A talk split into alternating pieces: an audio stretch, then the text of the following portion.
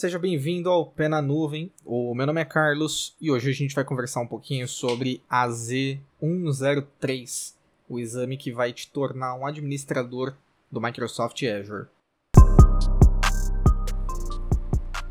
E sejam todos muito bem-vindos. Você que está aí dirigindo, indo para o trabalho, ou se você está voltando né, do expediente, seja muito bem-vindo ao Pé na Nuvem. Hoje eu quero falar um pouquinho sobre a experiência que eu tive fazendo a prova AZ103, que é o Microsoft Azure Administrator. O objetivo dessa prova é testar sua capacidade de não só gerenciar o ambiente de Azure, mas também de sugerir os melhores produtos com relação à camada de compute, network, storage, backup. O ponto principal da prova é você ter um entendimento geral sobre esses produtos. Então você não precisa ser um especialista em storage, um especialista em networking para conseguir ter o know-how para fazer a prova. Mas eu recomendo que você já tenha alguma vivência com Azure, porque isso vai ser requisitado nas perguntas. Um exemplo é com relação à parte de conectividade. Então você precisa ter um entendimento básico de como que funciona uma conexão de um ambiente on-premises com Azure. Por exemplo, eu tenho uma rede point to site, ou client to site, como a gente chama no dia a dia. Quais são as características dessa rede quando eu estou fazendo a configuração dela para o Azure? Então, quais são os componentes que formam esse tipo de rede? É um ponto que eu vou precisar levar em consideração na hora de fazer a prova. A mesma coisa para o site to site. Então, do que é formada a rede site to site, quais são as suas funções e limitações. Tenha em mente esses pontos e você vai estar tranquilo para fazer a prova. Vai ser várias questões vão comparar esses dois tipos de rede. Então, você precisa entender as nuances que você vai ter que levar em consideração na hora de ou sugerir uma conexão site to site ou uma solução point to site. E um outro ponto importante é em relação a, a questão principalmente de certificado. Quando a gente vai falar de point to site, você precisa ter um certificado raiz e um certificado cliente. Saiba onde cada certificado vai em cada lugar e tá tudo certo. Ficou interessado em ter acesso aos conteúdos dessa gravação? Dá uma olhadinha no blog www.cloudsquad.com.br além dos materiais que a gente vai apresentar sobre o episódio que eu estou falando hoje, você também vai ter acesso a outros materiais, tanto sobre Azure quanto Office 365. Dá uma olhadinha lá. Outro ponto também que a prova acaba questionando bastante o, o, os candidatos é em relação à parte de storage. Você precisa ter um entendimento de quais tipos de replicação uma conta de armazenamento do Azure consegue te oferecer né? Eu chamo de conta de armazenamento, mas como a prova não está em português, você vai encontrar como storage account. Esteja familiarizado com os termos em inglês. Tá?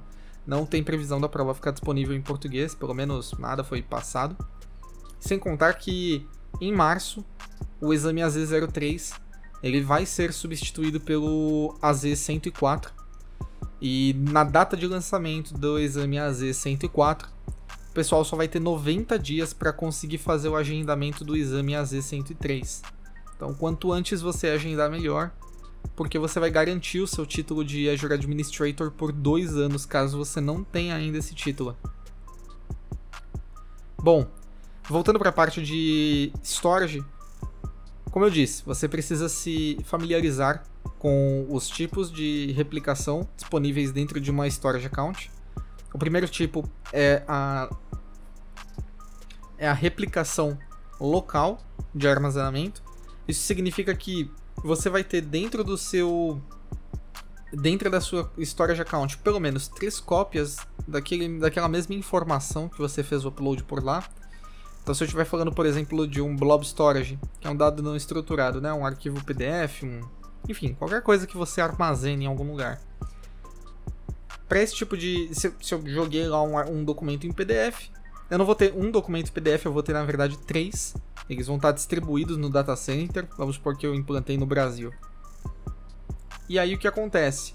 Eu não vou ver os três documentos PDF. Eu vou ver um só. E os outros dois são cópias de segurança em caso do primeiro ter algum tipo de falha.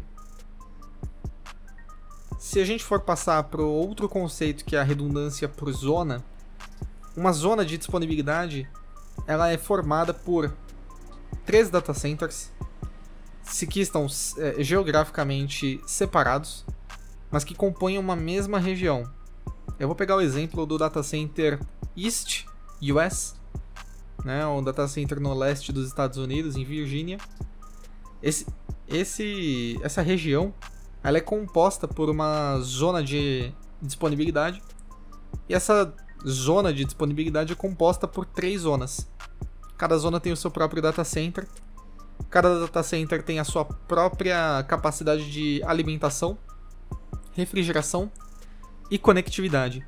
Então, mesmo que um data center inteiro naquela região fique indisponível, a gente ainda vai ter outros dois conseguindo suportar não só minhas aplicações, mas os meus dados lá dentro também. E nesse sentido, uma conta de armazenamento que tem redundância por zona, ela justamente vai cobrir esse tipo de requisito. O meu arquivo vai ficar disponível nas três zonas né, em que a, o meu data center está, né, em que a região permite. E para cada zona eu vou ter três cópias de um arquivo tá? totalizando aí nove arquivos no total. Na prática mesmo eu só vou ver um, mas existem nove por questão de segurança. A terceira forma de replicação de documentos, né, de, de arquivos através do Blob Storage, é a replicação geográfica. E no caso da replicação geográfica, como que ela funciona? Eu tenho três arquivos que vão estar replicados no meu data center da região local, da região de origem. Então vou voltar, por exemplo, do Brasil. Meu arquivo PDF, ele na verdade vão ser três. Um que eu tenho acesso imediato, os outros dois como cópia de segurança. E além de eu ter essas três informações aqui no Brasil, eu vou ter numa região par do Brasil também outros três, outras três cópias de segurança. E essas três cópias de segurança vão ter permissão de leitura e escrita, tá? Então, no caso do meu PDF, eu vou ter três aqui no Brasil e três nos Estados Unidos, totalizando aí seis arquivos PDF para minha mesma conta de armazenamento. É importante ressaltar aqui que você usar um, um tipo de replicação geográfica ou replicação por zona por mais que aumente a sua disponibilidade e a resiliência contra a falha, o grande ponto disso é que esse tipo de solução acaba se tornando mais caro. Então, pense com bastante cuidado quais são os requisitos da sua aplicação para que você consiga sugerir o melhor tipo de o melhor tipo de replicação. Último cenário, só que não é menos importante, é a replicação geográfica com uma camada somente leitura. Qual é o pulo do gato desse? Ele parece muito com uma com a replicação geográfica que eu tinha mencionado anteriormente. Só que ele tem uma pequena particularidade que é em relação à questão de você não vai ter um acesso de leitura escrita na região par de onde o meu arquivo está hospedado. Então, voltando para o PDF, eu vou ter ele no Brasil, as minhas três cópias. Eu vou ter outras três cópias nos Estados Unidos. Mas nada de novo vai ser criado lá. Na verdade, o que eu vou ter são cópias somente de leitura. E o interessante é que isso me permite garantir a mesma resiliência contra falha numa região inteira do Azure. Em contrapartida, eu não tenho um custo tão alto para armazenar aquele arquivo na outra região, já que ele vai ser um arquivo somente leitura. Então faz muito sentido você parar para pensar qual é o melhor approach de replicação, porque algumas das questões da, da prova é, são muito comuns você ter o seguinte requisito: você precisa garantir a máxima disponibilidade possível com o menor custo.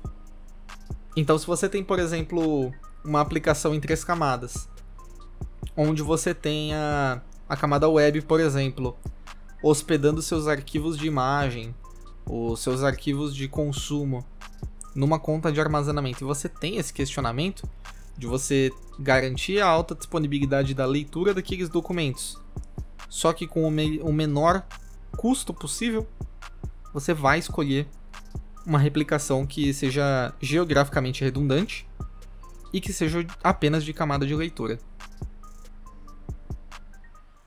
Você sempre quis ter a chance de poder trocar conhecimento com outras pessoas sobre Azure, poder compartilhar um pouco mais do que você sabe, ou pelo menos aprender algum assunto novo? E se eu te disser que você vai ter a chance de poder fazer isso, e o melhor, de graça?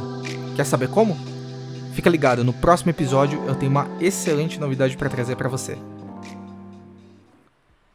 Bom, uma outra, uma outra requisição que você vai ter na prova é entender os conceitos do, do Azure Backup.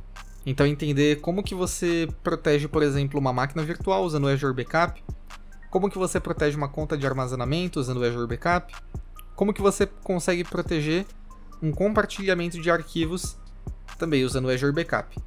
Entenda quais são os limites das políticas de replicação, tanto quando você vai fazer o backup diário de uma máquina virtual, como quando você for fazer o backup de uma conta de armazenamento. Cada um deles tem limites específicos, então é importante você ter em mente quais são esses limites e como que a gente consegue atender aos requisitos do, de negócio que forem apresentados na questão. A prova é composta por aproximadamente 50 questões, sendo que ela é dividida em três, um, em três sessões, por assim dizer. Na primeira sessão você vai ser apresentado com alguns, com alguns cenários em que você vai dizer se uma, uma, uma solução sugerida atende ou não ao requisito apresentado. O, o interessante desse, dessa sessão é que você não pode voltar atrás. Então, por exemplo, se você respondeu alguma coisa e aí você percebeu que na verdade você errou, mas já avançou para a questão seguinte, já era. Perdeu ponto, segue a vida. E principalmente o que, que acontece? Ele sempre vai repetir a mesma questão algumas vezes, apresentando soluções alternativas. Eu vou dar um exemplo para vocês e prestem atenção porque é um exemplo que é bastante recorrente. Não é nada que eu tô tirando da prova, tá? Até porque compartilhar esse tipo de conteúdo de acordo com o programa não é, é, não pode ser feito, tá? Eu não posso passar aqui para vocês uma questão de prova, mas pelo menos para vocês poderem se inspirar. Então vai aqui uma dica de, de uma questão que vocês podem trabalhar. Então, um cenário possível é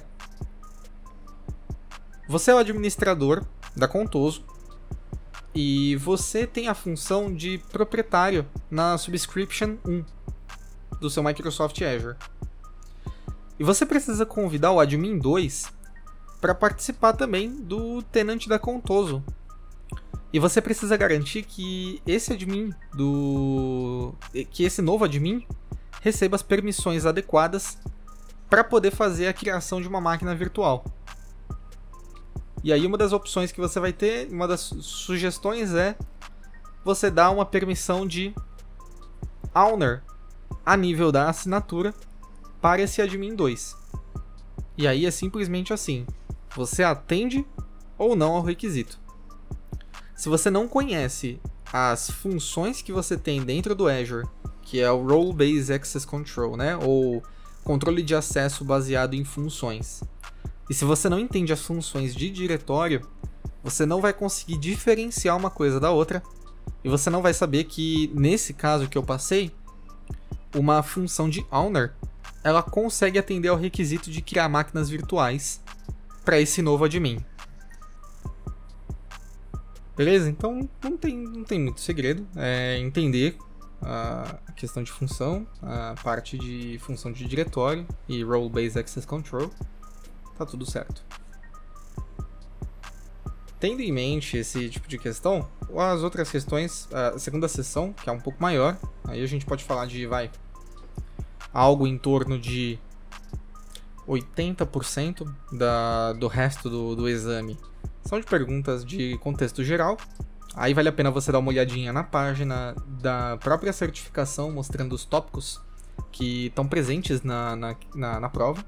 Ele vai apresentar para você basicamente tudo que vai cair em relação a, a, conteúdo e como que você precisa se preparar para a prova. Se você já tiver pelo menos dois anos trabalhando com o Microsoft Azure, você não vai ter problemas para conseguir acompanhar o conteúdo do exame, tá?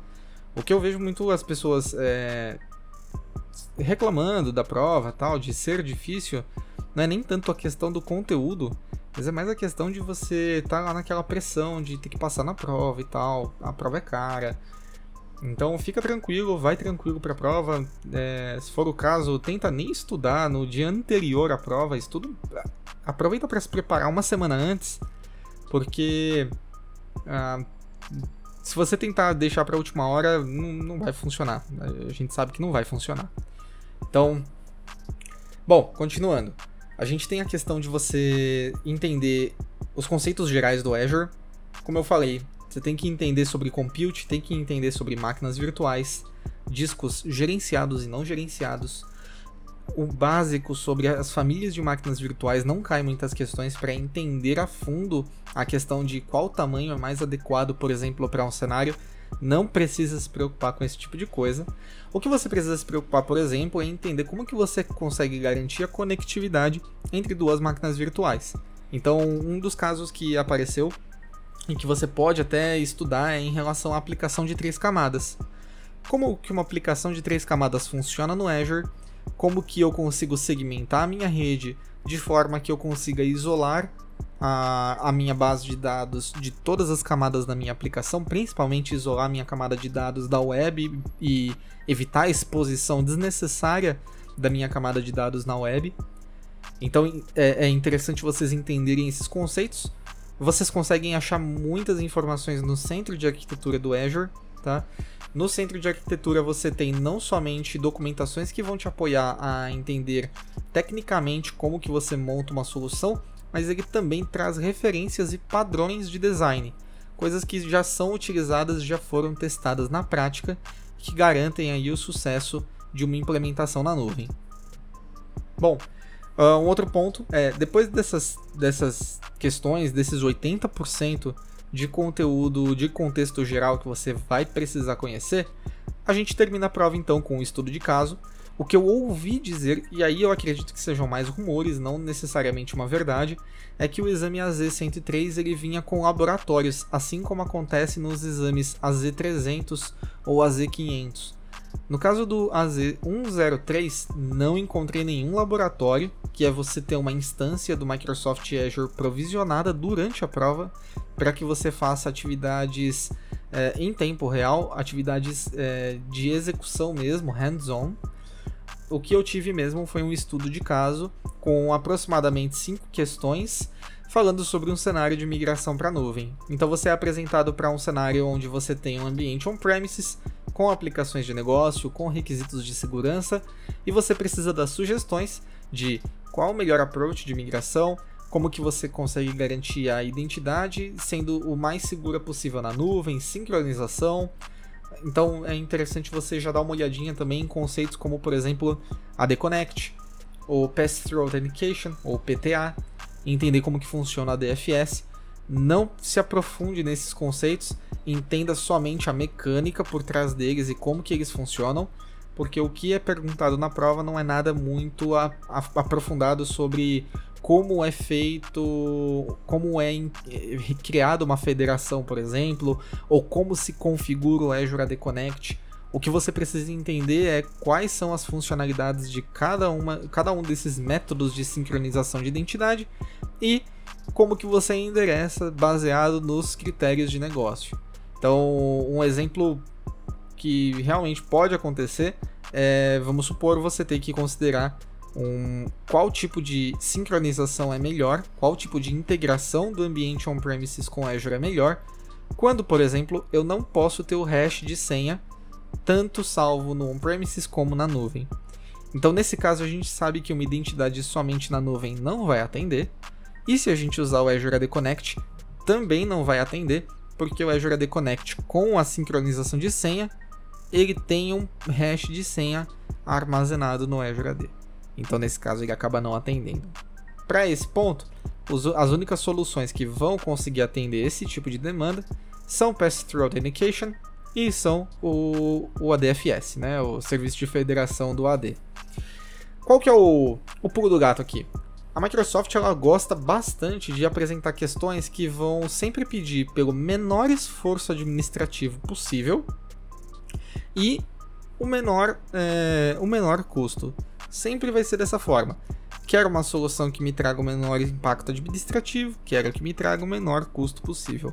Se você for indagado, por exemplo, em qual solução que não deixa o hash de senha ser sincronizado junto com a nuvem e que garanta o menor esforço administrativo, de longe a solução é o Pass-Through Authentication.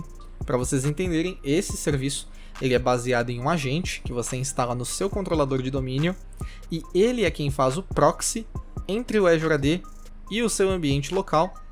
E aí, nesse caso, quando você vai fazer a consulta do seu usuário e senha, você não consulta pelo Azure AD, você consulta por esse proxy do Pass-Through Authentication. Ele vai então fazer a, a identificação do seu usuário diretamente pelo seu controlador de domínio, vai pegar as regras que você tem configurado no seu AD por exemplo, se você configurou restrição de logon por horário, o PTA ele vai pegar essa restrição e vai evitar o logon do usuário dentro desse é, é, dentro do horário não permitido, tá? E aí nesse caso você consegue garantir aí uma segurança maior, incluindo o fato de você não ter um hash da senha sincronizado com a nuvem. Eu espero que vocês é, façam em breve a prova. A part... Como eu comentei, a partir de março a gente já vai ter o exame AZ104, que vai substituir o exame AZ103. Anunciei isso no LinkedIn, é, então quem, quem não estiver me seguindo ainda é, no LinkedIn é o C. Daniel Oliveira, tá? LinkedIn barra in barra C. Daniel Oliveira. Me sigam também no Instagram, underline Cloud Squad, tá? Eu espero que eu posso encontrar vocês em breve. Espero que vocês tenham gostado. Muito obrigado, um ótimo dia e vejo vocês no próximo episódio. Até mais, pessoal.